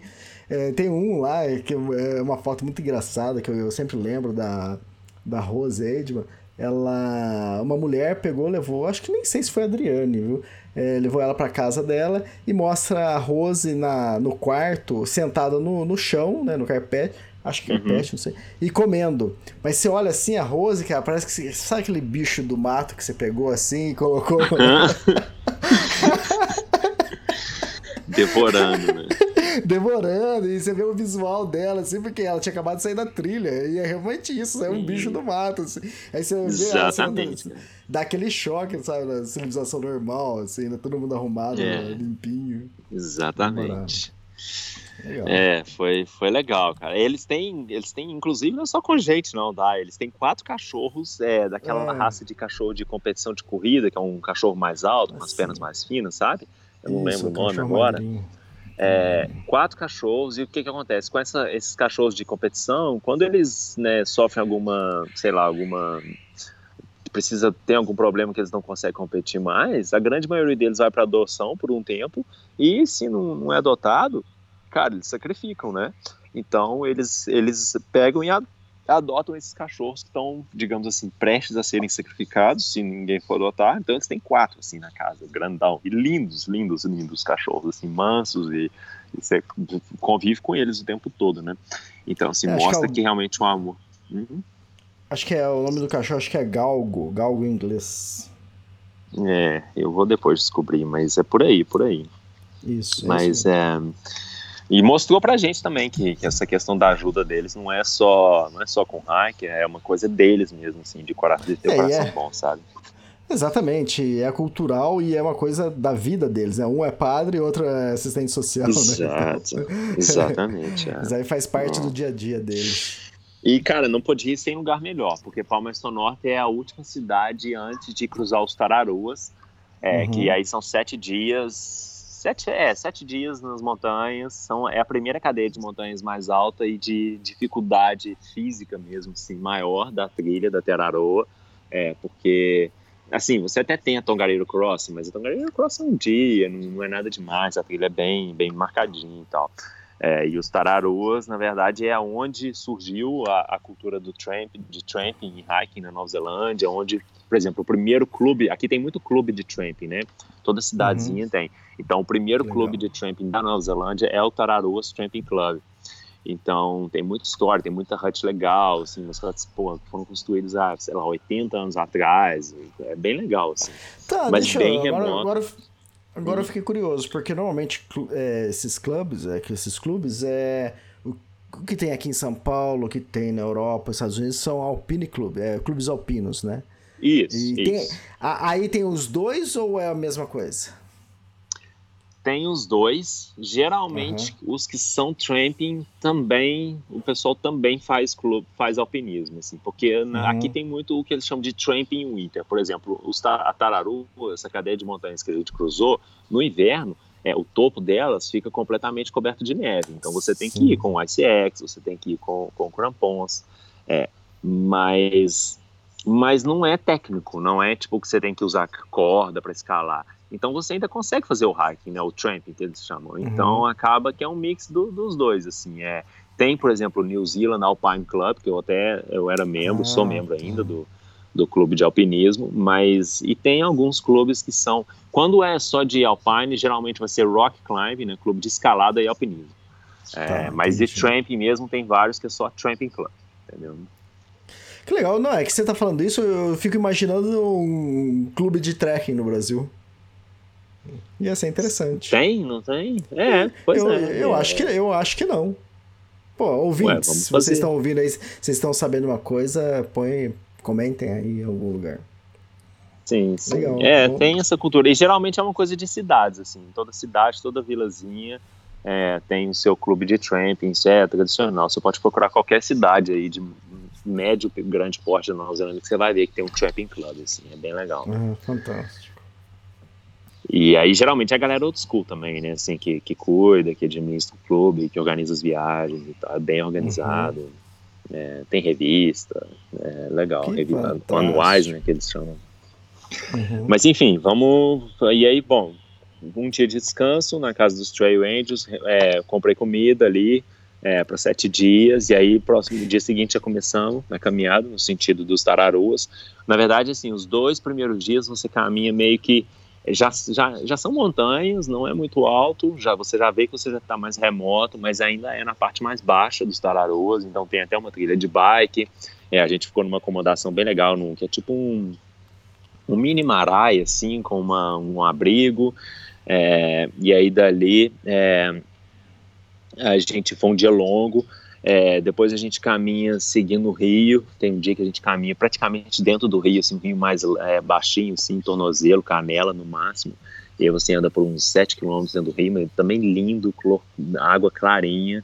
É, e aí você a gente fica num outdoor, é, um centro de educação para outdoors, assim, que, as que eles ensinam crianças a skills, né, habilidades de montanha, de trilha, de rio. E a gente fica nesse lugar, é, e dali realmente começa a subida para os Sararus de verdade. Assim. Então, o primeiro dia a gente sobe, se não me engano, foram 900 metros de ascensão, em coisa de 3, 4 quilômetros. É, e aí sobe para a primeira hut, que é a Temawatai Hut. É, e aí a primeira hut, assim, super old school, assim, de montanha mesmo, que a gente ficou. É, dali, pô, dia longo, trilha puxada, assim, trilha bem, ali é uma trilha que, assim, não é aquela trilhazinha perfeitinha, eu acho que muita gente às vezes se assusta, principalmente o pessoal que vem de PCT, que está acostumado com uma trilha mais bem feita, ali no Tararus, cara, é, cara, a trilha é um caminho no meio da floresta, então, assim, é pedra, é uhum. raiz, é árvore caída no meio que você tem que pular, ou tem que passar de baixo, cruza, cruza rio, então, assim, é uma coisa bem, uma experiência bem aventureira, assim, né, e pegamos um dia bonito, um pôr do sol lindo, assim. É, a gente estava no topo da montanha, estava meio que nublado, então não dava para ver o sol. E, e, aí, mas quando foi mesmo a hora do pôr do sol, é, o sol fez aquela coisa de descer entre as nuvens e o, e o horizonte, e aí iluminou o topo das montanhas, assim, deu uma cor bonita, foi, foi legal, foi assim, foi... E ali eu me senti assim, nossa, como é bom finalmente estar em montanhas de verdade, assim, você se sente pequeno, assim, você olha para a imensidão uhum. daquelas montanhas e e, cara, é, é onde eu me sinto mais em casa, sabe? É, e aí no dia seguinte a gente sobe mais, aí a gente sobe para 1.500 é, de altitude, é o primeiro, o primeiro monte maior, assim, primeira montanha mais alta que a gente sobe. E, cara, é uma dimensão, assim, espetacular, né? Eu lembro que eu, eu fui, fiquei para trás, o pessoal foi na frente, eu via os pontozinhos do pessoal caminhando lá em cima, cara, o tamanho das montanhas, assim, é, é, é espetacular. E dias assim, é, eu tô você vendo... anda, anda. Uhum.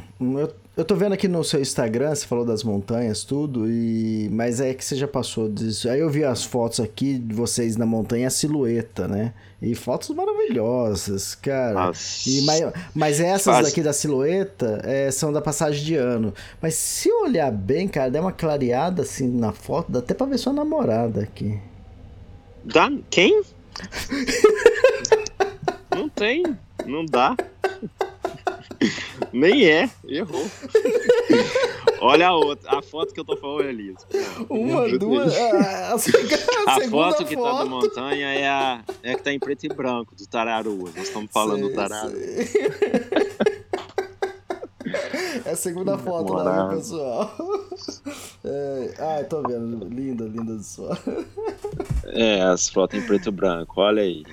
Mas é. gosta da novela, hein, Elias? Né? Ah, é. figura. Enfim, aí. Bom, e assim, são dias também que, por exemplo, o pessoal que tem essa coisa de, de fazer quilometragem, tem que andar 25, tem que andar 30 km por dia. Cara, no Tararoso você anda. Teve, o primeiro dia a gente andou 18 quilômetros e foi longo, uhum. assim, um dia longo, de você uhum. andar o dia todo.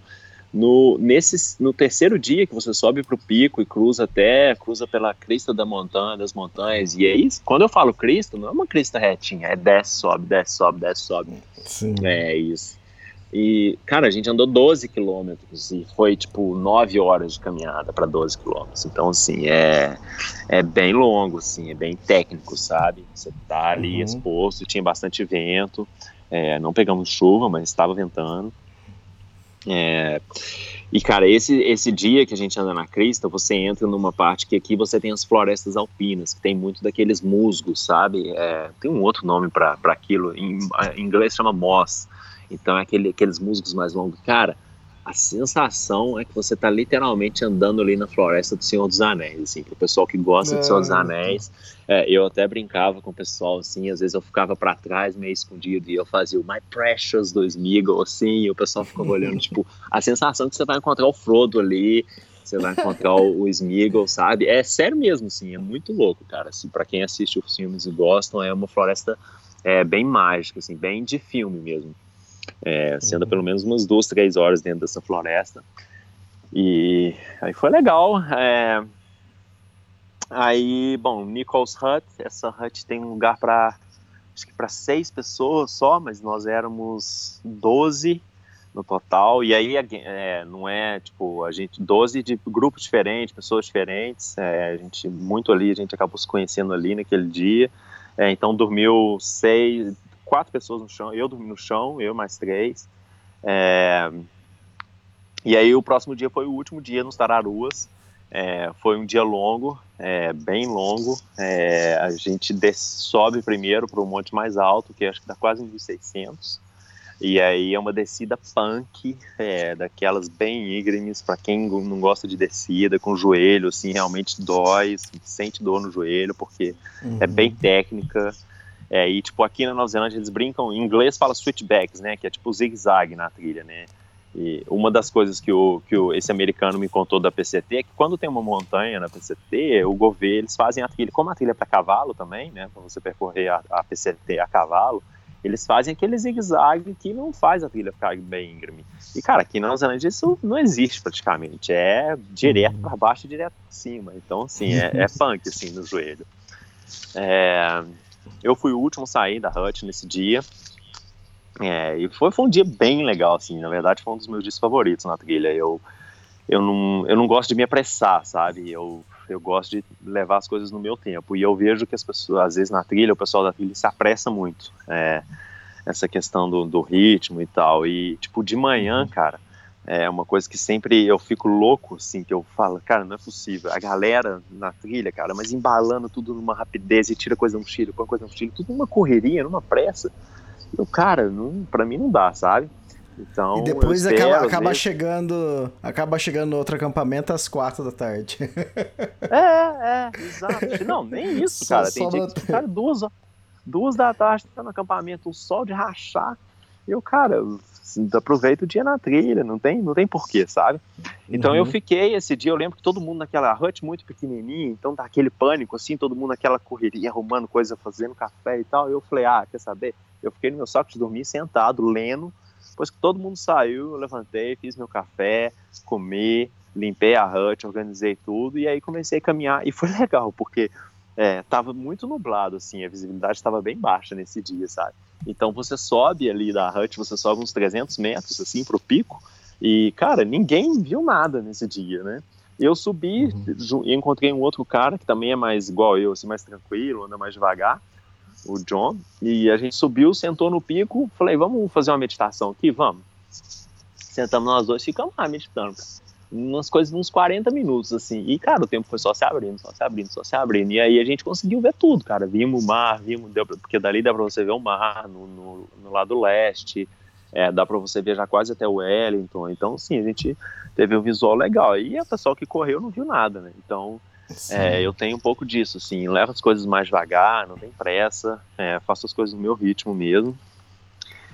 E, e aí desci, é, Aí depois, antes, e eu lembro que eu ainda pensei, cara, se eu chegar na Hut, na próxima na Hut hoje no camping, sete e meia da noite, tá ótimo. Porque sete e meia aqui não é noite ainda, né? Essa época aqui ainda uhum. tá, tem sol ainda, é, só anoitece às nove horas. Então, ah, se eu chegar às sete e meia, ainda tem uma hora e meia de dia, tá ótimo. E foi isso, assim, eu cheguei na Hut, na, na última ponte para cruzar pro abrigo, eram, eram sete horas, e, cara, um rio de uma cor cristalina, assim, eu falei, ah, eu não, é claro que eu vou nadar nesse rio, né, um dia cansativo desses, pernas cansadas, cara, entrei no rio, água transparente, linda, assim, é. foi, já, e já tinha tido alguns dias que a gente não tinha nenhuma oportunidade, assim, para entrar na água. É, e aí, pô, nadei, curti o rio um tempão, e aí, cara, eu cheguei na Hut... Cara, Mas não tava tava frio tão esse frio, dia? frio, assim. Ah, tá. Não, não, não. Já tá, é porque é verão, assim, aqui faz frio se você estiver alto nas montanhas, né? Se tiver mais para Tá. baixo, e como ali no Rio já era bem mais para baixo, é, não, assim, claro que a água vindo das montanhas é uma água gelada, não vou dizer que é uma água quente, mas dá para ficar Sim. dentro da água, não dá pra, não é nada, bom, pelo menos para mim, né? Alguns amigos meus podem discordar, que eles não gostam muito de água gelada, mas eu gosto. Uhum. É, e, é, e é engraçado isso, porque aí eu chego no camping e tal. Ah, e aí, pô, vocês viram o rio ali, nadaram e tal? Ninguém, cara. Ninguém entrou na água, ninguém nadou no rio. Eu falo, cara, tá bom, tudo bem, né? Eu respeito, tudo bem, mas pra mim, não, é, sei lá, pra mim, na minha visão de trilha, de experiência da trilha, não é bem diferente do que eu busco e do que eu tento experimentar, assim. Eu, se eu não quero passar um rio pensando, ah, quando eu voltar aqui eu nada, agora eu vou, quero chegar no camping, sabe? Eu acho que muitas vezes é isso que se passa, assim, na cabeça das pessoas. Ah, agora eu quero chegar no camping. Outra hora eu lembro, nossa, seria tão bom nadar aqui, mas não, depois, depois eu volto e. Sim, E, cara, quando que você vai exato. voltar nesse lugar? Assim, Nunca. né, sabe, sei lá. nunca. Mas aí é Eu isso, tive, aí eu tive algo parecido. é, eu tive uma experiência parecida na Kungsleden, só que lá eu tava acima do, da, da linha do Circo Polar Ártico. E neve na, na beira das montanhas e, e tinha um lago. Eu falei, cara, sabe uma coisa? E foi o primeiro dia, era o primeiro dia de caminhada. Mas foi tudo coincidência, não tinha planejado nada, né? Aí eu falei, cara, eu vou mergulhar aqui mesmo, né? E já aproveita e já Claro. vira um banho. E já vira um banho também, né? Exato. E, cara, e foi tipo assim um batismo pra mim. E foi aquele também foi legal pra mim, é, no sentido que a trilha toda da Kungsleder ela é muito alagada, né? Ela, é muito molhada, Uhum. né? A gente chama. É, não que é alagada, mas tem pontos que você vai molhar o pé, tem riachos que você vai atravessar, não, não tem como você vai molhar o pé. Então, a- a- às vezes que eu vejo as pessoas ficam, tipo assim, tentando evitar ao máximo não molhar o pé. Ah. Então, sabe? E não tem jeito. E ali, na hora que eu entrei na água e gelada pra caramba, ele também já quebrou isso, sabe? não, vamos enfrentar o que vier pela frente, entende? Então eu achei que foi um, Boa. tipo um batismo e, e depois isso aconteceu na, lá na- nas Rock Mountains também. No segundo dia eu entrei numa água lá que tinha gelo boiando, né? Na água. ah, o iceberg. Nadando com iceberg. E- Mas, cara, é, é, que eu, é aquele E negócio. pras tem um pernas, pras pernas é uma maravilha, né, cara? Exatamente. Relaxa pra caramba. É, e eu acho que é um pouco disso, é, é legal se você falar do batismo, porque não é muito só do, do nadar, tipo, ah, pra ficar limpo, é, é mais essa questão do, sei lá, talvez seja a gente, assim, que tem essa visão parecida de trilha, de, de ter essa coisa mais, sei lá, é, tipo, de reflexão, né, porque você entra ali depois de um dia cansativo daquilo pra mim, não é só que eu tô entrando pra me limpar do, do suor, não, eu tô entrando, pô, cara, que dia bom, que dia, vamos entrar aqui na água, vamos relaxar, né, você relaxa o corpo, cara, sua cabeça chega com é, de outra forma, assim, né? É, e essa coisa de você aproveitar tudo que a trilha tem para te oferecer também, eu acho que é, a gente acaba na correria, às vezes, do dia a dia, a gente deixa de aproveitar muita coisa que a vida nos, nos dá a oportunidade, e eu na trilha eu tento não, não perder, assim, é, se eu vejo alguma, cara, não interessa, eu vou entrar, eu vou aproveitar. Tá. Aproveitando isso, é, como é seu ritmo de trilha? Quanto você caminha é, normalmente por dia? Então, é, cara, eu sim, eu, eu sou mais de tempo. Eu, pra mim, é caminhar até 5, 6 da tarde, assim, cara, independente da distância. É, Tá, então, tipo, às vezes- foi legal isso, porque teve várias vezes, assim, de manhã, teve um dia especial, vai ser no próximo podcast, é, o cara me perguntou, assim, um kiwi, um neozelandês na hut de manhã, eu tomando café, ah, você vai, vai até onde? Eu falei assim, ah, eu não sei, é, eu caminho até 5 da tarde, aonde eu tiver, por volta de 5, 6, eu olho onde tem um canto, tem uma hut, eu fico. Então, assim, cara, o meu ritmo de trilha é esse, assim, às vezes eu saio com pensamentos que eu vou chegar num lugar e eu fico antes porque eu parei para aproveitar, ou às vezes eu saio e eu acabo ficando depois, porque é, eu não tenho muito, eu acho que isso acaba criando para mim, eu tenho meio que uma, tipo uma resiliência mental, principalmente no final do dia, de continuar caminhando, assim, eu vejo que o pessoal às vezes chega no Ah. final do dia muito cansado, sabe, nas Uhum. trilhas, porque de alguma forma, não sei se consciente ou inconscientemente, às vezes as pessoas criam na cabeça que eles vão chegar no campo em duas, três da tarde, E, cara, para mim, não. Eu trabalhava de 8 e meia a 5, 8 e meia a 5 e meia, por que, que eu não posso fazer uma trilha de 8 a 5 e meia? Entendeu? Para mim é isso. Então, é, então, assim, então às vezes eu acho que vai chegando 3, 4 da tarde, o pessoal já fica meio que assim, então para mim não tem ritmo. Então, igual esse dia eu sabia que ia ser longo, eu falei, cara, 7 e meia se eu chegar tá ótimo. É, dificilmente eu termino a trilha antes, da, eu termino meu dia antes das 4, 5 da tarde, cara, muito raro, assim, é então, é, de distância, cara, não tenho muita preocupação com distância, é mais essa questão do de aonde, né, do planejamento, é, varia muito, assim, não é uma não é uma trilha muito formal, assim, no sentido de, tipo, uhum. você consegue andar, eu acho que a comparação que eu, estou fazendo com a PCT, porque eu conversei muito com esse meu amigo da PCT, e, e tem vários outros hikers aqui que fizeram a PCT, e eu vejo que eles têm essa é a trilha da PCT eu acho que ela é um pouco mais estruturada no sentido de você conseguir manter uma sequência de dias de, da mesma distância assim tipo o pessoal tem andar tantos quilômetros por dia porque o terreno é meio que parecido você vai ter uma subida ou descida mas não é nada muito louco. Mas aqui na Nova Zelândia não tem isso então assim eu já tive dias que eu andei 42 quilômetros por exemplo que foi terreno tranquilo tive vários dias entre 35 e 40, 37, 35, mas já tive dia de 12, de 15, de 16, porque Sim. vai variar do terreno e tal. É, então não tem uhum. rotina.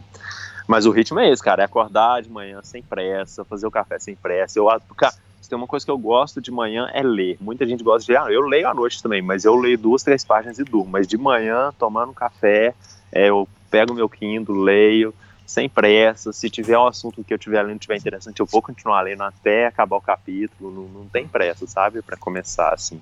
Então eu acho que nessa questão do ritmo, o que mais diferencia para mim é as manhãs, assim. É, eu não tenho muita coisa de tem que começar muito cedo, assim.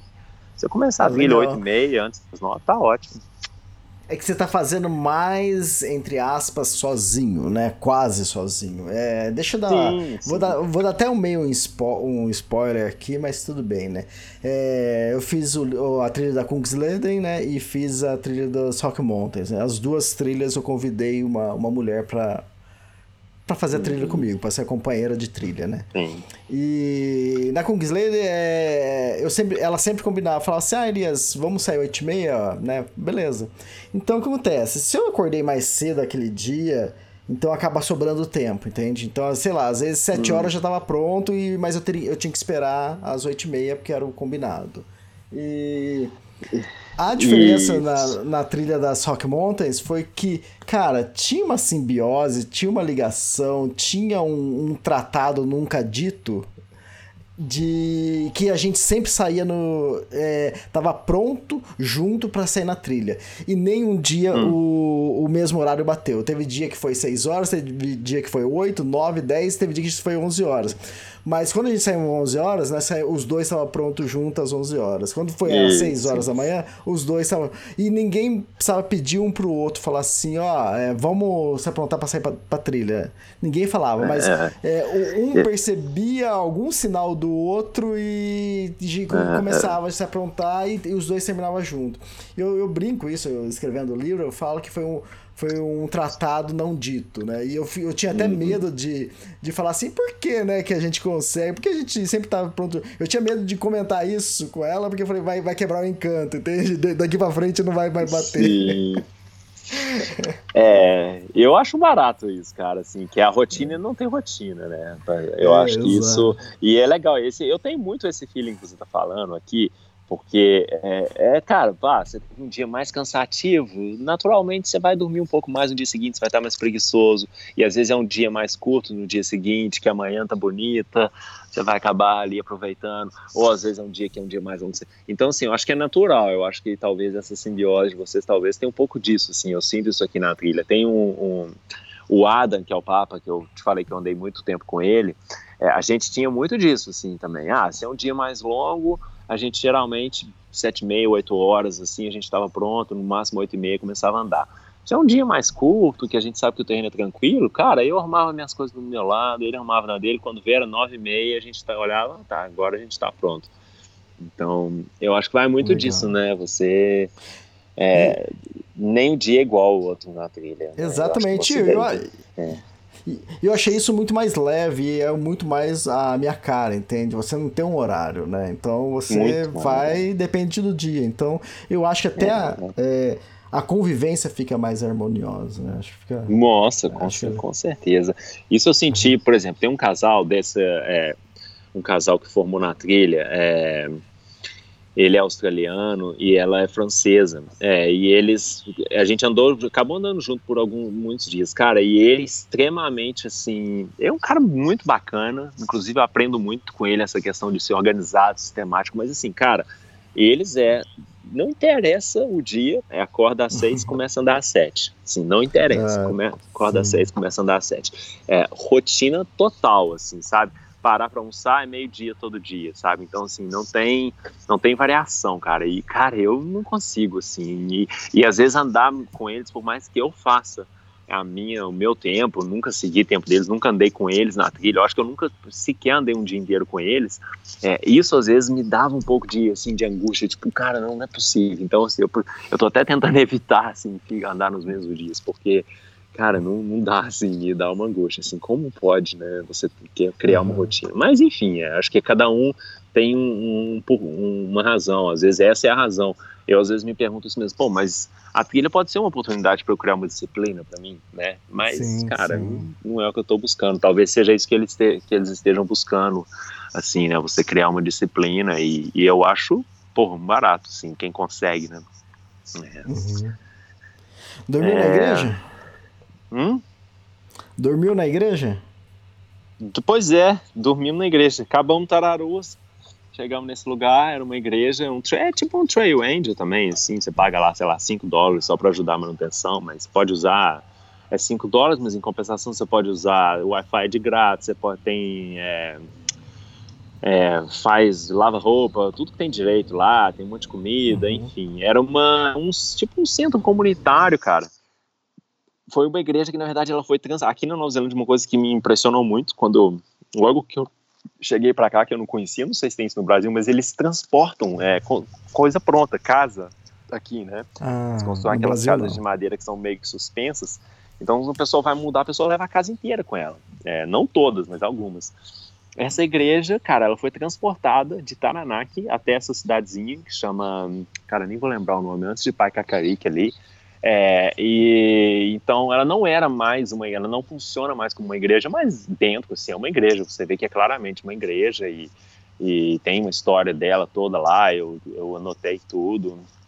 Mas é, a gente dorme, cara, é um salão gigante que literalmente é uma igreja. E você dorme ali, tem uns colchão velho, assim, um lugar meio bagunçado, bem louco.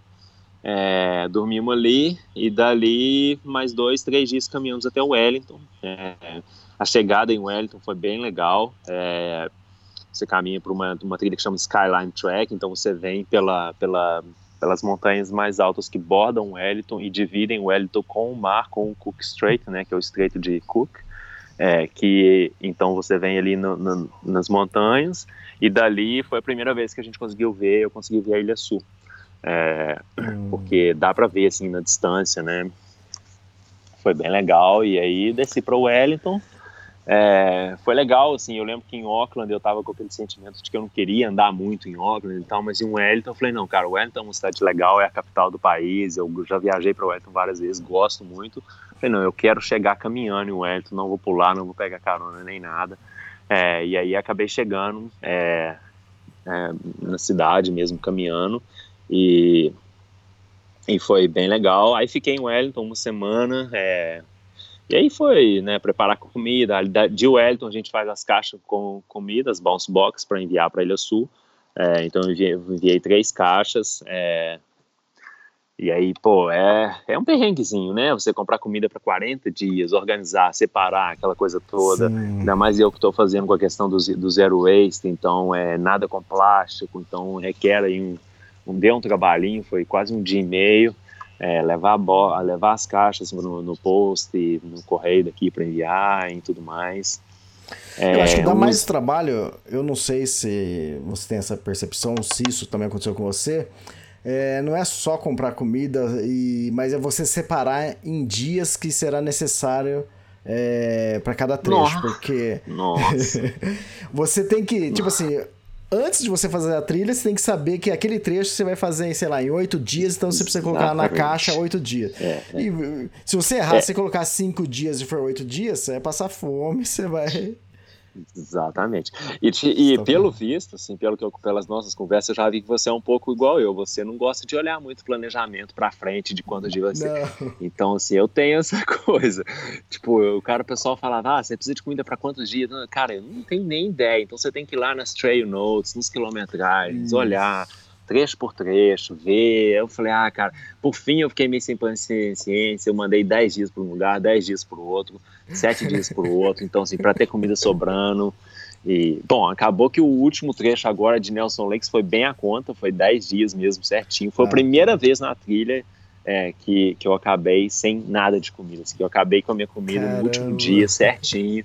Eu lembro que eu parei para almoço, eu falei, bom, hoje eu posso comer isso aqui que sobrou, que era um cuscuz uma coisa, eu falei, vou comer isso aqui, sobrou, tem um pouquinho mais de, de amendoim ali, de snack pro resto do dia, e é isso, assim, acabou tudo. É, aí é isso, e agora tem uma caixa de comida aqui, a última que eu mandei tá, tá ali na, na cidadezinha que eu vou pegar amanhã para começar. E aí foi isso, terminando, terminei a Ilha Norte, terminamos a Ilha Norte.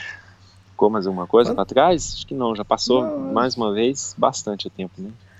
É, uma hora e meia, mas é, quando é podcast de hiking, pode passar. Só quando é cicloviagem que a gente.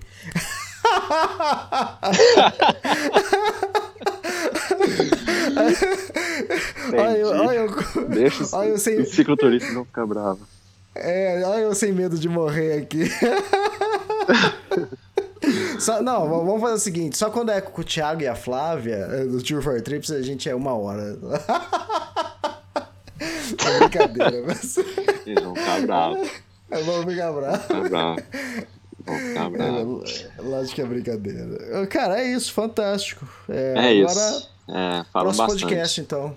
Falamos. Beleza, eu vou. Vamos logo, logo gravar, vamos fazer a dobradinha aí, então. Tá bom, então. Valeu, obrigado, Daniel. Feliz Um Natal. abraço, até mais. Tchau, tchau. Tchau, tchau.